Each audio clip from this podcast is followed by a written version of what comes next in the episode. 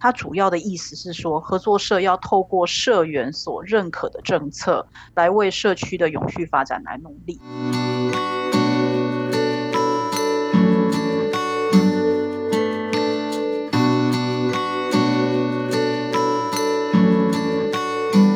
收听一篮菜真心话，我是合作社 Homestay 单元的主持人萧婉君。今年对主妇联盟生活消费合作社是很特别的一个里程碑。合作社已经成立二十年喽，二十年前合作社还是一个小宝宝，二十年过去已经长大成人。在新一季的 Podcast 第一集。我们要来谈谈合作社关怀地区社会这个原则。这个原则的实践，我们在合作社里面有很多的故事可以做分享。今天很开心能够请到陈玉玲来跟我们聊聊。玉玲你好。Hello，婉君好，各位听众大家好，我是来自南部的玉玲。嗨，玉玲，因为受到这个，我要跟听众解释一下，因为受到这个 COVID-19 的关系，我们这个呃线上 Podcast 的录制其实是透过神奇的网络连线，从呃南部跟台北连线所进行录制的，所以大家可能会听到玉玲的声音有一点遥远，或者是中间可能会有一点断断续续，大家就把它当做一个疫情间的真实感。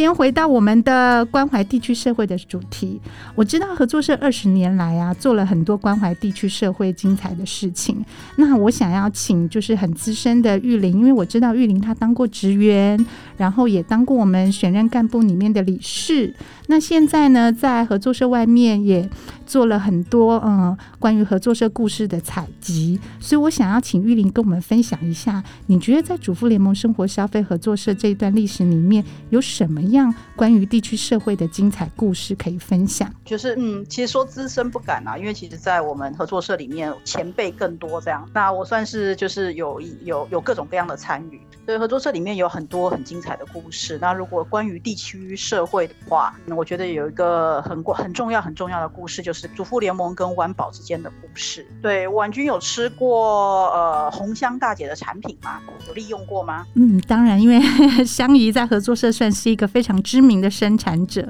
所以我有吃过他的西瓜。其实我也有去过他的西瓜田，然后我也有吃过他的地瓜。是你有参加过西瓜节的活动，对不对？对，吐吐西瓜籽吗？对对对，我跟我们家的小孩，还有当年的理事主席。就是共同排成一排吃西瓜，然后一起配到很远的一个碗里面，然后都配不准。没错，那个湾湾宝西瓜节，其实呃，我们大概办了几届吧，会有这样的因缘。其实最早要从那个二零零二年的时候讲起，哦，因为那个时候湾宝对很很久了哈，那时候合作社才刚成立哦，二零零对刚成立。对对，我们是二零零一年成立，呃，立案成合作社的嘛，对不对？是，嗯，其实湾宝的位置是大概是在苗栗后龙那边，那它其实那个位位置有点靠海，那靠海的话，基本上它是一个沙地，只能做旱作的沙地，嗯、它是一个那个土壤状况其实没有很好的地方，非常努力的，他们其实就是透过政府的农地重化，把土地的改良，就是让那边变成是可以生产作物的良田。是，那对，所以其实二零零二年的时候，就是呃，湾湾宝也参加了，呃，就是那时候政府文件会一直在推的社区营造。那文建会推社区营造的时候，他也媒合了一些呃社造的，算是那个带领的人吧，然后可以去社区里面帮忙。那其中一个媒合的组织就是主妇联盟合作社。那就这样牵起了主妇联盟合作社跟湾宝的缘分。是是。那在这样的过程中，其实一定要提一位很重要的人物，就是我们第二届的理事主席丽芬姐谢丽芬女士。是。那就是那时候，就是社造中心请她呃回去陪伴湾宝这个社区，因为那苗栗也是丽芬姐的老家。那就这样子，就是对，因为丽芬姐本身还有跟她的呃先生倪教授都是农业的专业，那就是他们也陪陪伴了这些农友，就是在湾宝的农友，就是呃改良他们的耕作方式，从他们以前是惯性农法，也需要用到农药化肥的，到呃做有机耕作。对，就是经历了无数的失败啊，各样各种各样的改良之后，他们终于可以种出不用农药的西瓜、地瓜。之后呢，我觉得可以在我们合作社里面利用到湾宝这边的，不管是金石地瓜或者是大西瓜，我觉得这个都是这个那个时候丽芬姐这边累积下来的。就是其实除了有从耕作方式的改变之外，会特别讲湾宝这个故事，更重要的是因为他们曾经在二零零八年的时候遇到了一件事情。对，转折等等。对，就是如果大家还有印象，那个时候的苗栗大埔事件，就是一台怪手开进了农田，把农田刚要结实累累的稻子夷为平地，画面让台湾非常多的人感到震撼。那其实，在湾宝也经历了一样的故事，有了有这样的过程之后，其实我们跟生产者之间的关系就更近了。就是零八年的时候，就是也是一样，苗栗县政府也是看中了湾宝这个地方。他看中的原因是因为它的交通方便，就是它其实离交流道很近啊，呃，离其他的科技工业区也很近啊。他就觉得，哎，那这边我把它从农地变成科技园区的用地。那当然，在这样的过程中，其实有就有不少人透过这样土地重划而大赚一笔。可是湾宝这边的农民。会知道是说，刚刚就是有提到的是，他们如何辛苦的把他们的土地从沙地改良成可种植作物的农地。没错，那这样的过程，对他们其实是不想要轻易的把土地卖掉的。那当他们确定说，嗯，我就是不卖地，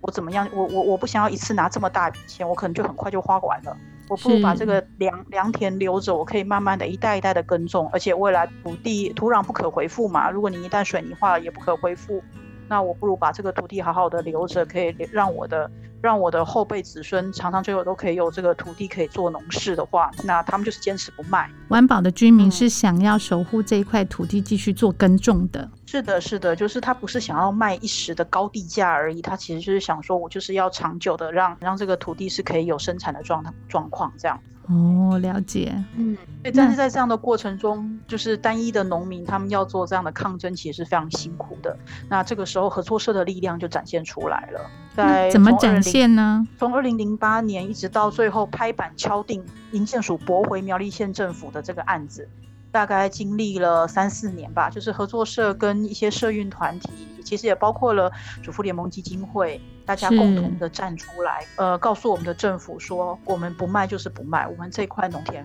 就是呃，我们不会轻易的让它变成工业区，所以最后的中央政府，它就是驳回了苗栗县政府的这个土地变更的案子。这真的是这三四年的煎熬，其实也让洪江大姐啊，还有张梦春张大哥，其实都花了非常大的心力来守住这这块土地。这样的坚持，其实我觉得与有荣焉的是，我们主妇联盟合作社也参与进来，在这个时候跟我们的农友站在一起。我记得我看过一些社内的就是文字的资料，就是有有说当时我们合作社有像是理事主席啊，或者是我们的干部啊，跟基金会的职工跟合作社的社员有很高度的重叠性嘛，所以大家还有陪伴着嗯、这一群农友一起去开公听会。或者是说一起去跟政治人物做一些游说，或者是角力，或者是抗议等等的行动，对不对？是因为呃，后来我记得是秀芝姐当理事主席的时候，她有去参与公听会，然后她在公听会上就唱了一首歌，就是呃我们的母亲是台湾这样的歌。对，那其实也蛮感动现场的现场在参与这个公听会的人，因为其实大家都就会就会有那个土地跟人的连接，那个就很强。那我觉得这个就是主妇联盟的妈妈们所展现出来的力量。真的，妈妈们很感人，除了会唱歌，还会做社会运动这样子。嗯，是。所以我们今天有西瓜地瓜可以吃，其实不只是前面农地改良，其实也包括了后面的这样上街抗议，这样还有唱歌。那我记得过去合作社每一年都会到湾宝一起去庆祝西瓜节。香姨现在自己也都会，就是自己集结一些不同社群的力量，那在湾宝庆祝就是这块地的重生跟永续这样子。谢谢玉玲帮我们分享这个很经典的重要的关怀地区社会的这个。里程碑的故事，我想问一下玉玲啊，因为就我所知，我也是看了很多就是不同的资料，发现说，哎，其实合作社虽然有所谓的七大原则，可是好像再早一点，合作社只有六个原则。哎，那我我从中间去比对，发现其实从第六大原则变成有七个原则的这中间，好像就是多了一个这个关怀地区社会。所以我也很想要请教玉玲说，你对于这个呃。六个原则变成七个原则的中间，有没有理解它有什么样的脉络缘由，或者是你自己有一个什么样的观察？嗯，好，我就是其实呃，这是合作社七大原则是在一九九五年的时候，国际合作联盟就是 I，我们等下会简称 ICA 啦，I ICA 一百年的时候那一次的年会里面。确立了这个这个这这些原则，那但是这些原则主要其实是从十九世纪罗须戴尔公平先驱社的呃治理原则演化而来的，关怀地区社会这件事情，它算是非常晚近才加入才纳入的。那它的它主要的意思是说，合作社要透过社员所认可的政策，来为社区的永续发展来努力。罗须戴尔公平先驱社内那那个年代其实就是工业革命的时代嘛，那工业革命刚刚呃人类刚。刚知道了机器的厉害，是可以大量生产啊，追求很高效的经济发展嘛。那这样子的状况下，其实很少有人注意到环境的破破坏非常的严重。那就这样经过了一百年，不断的追求产量，不断的追求赚钱的状况之下，其实一百年后，终于大家开始渐渐的发现到，就是呃气候变迁啊，全球暖化这样子的环境议题，其实是会影响到人的生活的。对，所以大概在一九九二年的时候，其实那时候。联合国就针对呃全气候变迁的这样的议题跟环境有关的议题共同签署了有一个文件叫做《二十一世纪议程》。那这样的话，这透过这个会议，就是让呃全球共同的去认知到，确立说环境的问题很重要，暖化的问题很重要，我们要在这边大家一起做点什么，彼此约束这样子，不要再把经济发展放在首位。所以那个时代的脉络跟我们就是一九八零年代、一九一九九零年代台湾经济起飞，然后重工业经济，然后。对于这个农业比较忽视的那个那个时代背景，其实是重叠的，对不对？其实那个脉络非常的类似啊，是真的。是大家一开始真的是求温饱，然后尽量都赚到更多的钱，我觉得这个也都可理解。是，但是回回过头才来发现说，其实环境已经被破坏了。没错。那也就是因为这样，所以呃，九二年的二十一世纪议程公告后，其实在。合作界当然，因为合作界 ICA 其实是联合国非常重要的组织。是 ICA 我们在一九九五年在订定这个合作社七大原则的时候，其实就把关怀地区社会这件事情特别的拉出来，放进第七个原则。嗯，从利己出发到利他的概念，嗯、对对，婆婆妈妈来讲，一定也是接受到了世界思思潮对于环境的关注。是是是。是，所以我们都是很贴近时代脉动的。当然也是这个时候，就是呃，ICA 就是整个国际合作界也就知道说这个呃环境的永续发展很重要，所以就把第七原则这个拿纳入做合作社的重要的原则。这样是。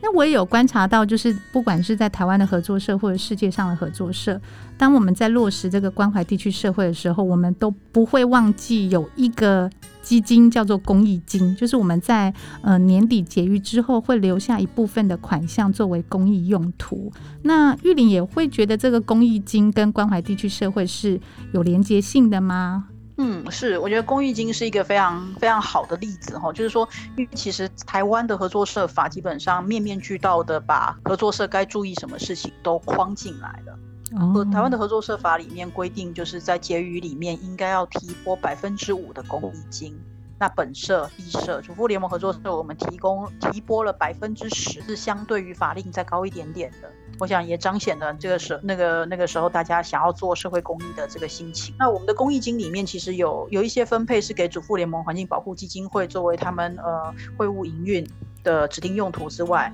其他的部分其实我们是开放给各个非营利组织或者是个人来申请，但只要符合就是公益金的用途，就是社会福利呀、啊、公益事业或是合作教育的训练跟宣传，你都可以来跟主妇联盟申请公益金。对，所以敝社的网站的公告，你有看过吗？婉君？有有有，我有看过，就是还蛮多彩多姿、多元、多元的，就是呃申请者或者是说申请的单位或组织，因为我注意到说好像是社员个人，如果你有想要就是做一些。嗯、呃，关怀地区社会的事情，或者是公共利益的事情，其实你都是可以来申请这个公益金的。嗯，是，就是我觉得我们的公益金，其实在审查的方式也体现了我们毕社一直很想要努力的做的是民主参与的部分，就是我们是由理事跟社员代表共同组成审查的委员会。那同时审查完之后，我们把所有的提案，就是我们请这些提案的单位，就是把他们的计划书跟结案报告都放在网站上。就是其实我们的社员大家都可以很清楚的知道说，我们的呃合作社的结余，大家共同支持了哪些的社会公益的项目。所以，我们合作社在落实这个关怀地区社会，不仅仅是说透过呃。一群人集结的力量，社员一群社员的力量，也有可能是单一个社员，他对于他自己所在的呃站所或者是生活圈，或者说我们这个合作社里面也透过这个结余的经济的力量，去帮助想要完成这个公益心的呃组织或者是个人，提供这个梦想的资源。是不是这样子说？对，我觉得这个理解还蛮好的，就是、嗯、就是因为其实呃，我我在我们在采集合作社的故事的时候，其实会有发现蛮多合作社他不知道如何给这个公益金。那大部分的给法就是呃奖助学金，或者是呃弱弱势社区家庭的送餐啊这些的。那这些也都无可厚非，都是好事。那只是就是除了这些之外，毕设的公益金的方式真的还蛮有创意。嗯，所以我们从开放整个。对整个社会来参与，整个社会来投案这样。嗯，所以从点线面的连接这样子，经过今天玉玲分享丰富的内容，不论是有趣的互动经验，或是重要的合作社里程碑，都让大家对于第七原则关怀地区社会有了更多的思考。合作社与社区的连接以及未来的可能性这个问题，欢迎大家到九月十日上线的生活者会谈提出你的看法。今天谢谢玉玲，也谢谢所有的听众。我是婉君，我们下一集合作社 Homestay 再见喽！食物全利用，减少食物浪费，是合作社致力实践的消费运动与理念。但到底该如何减少剩食呢？西施主厨来教你。九月十六星期四下午三点，我们将在主妇联盟生活消费合作社的脸书粉丝专业直播。特别邀请常年推广惜食教育的素食实践家洪银龙主厨现身指导。除了共学惜食料理，还能留言与主厨互动，把剩菜变天菜，人人都是食物的炼金术师。九月十六星期四下午三点，我们线上见。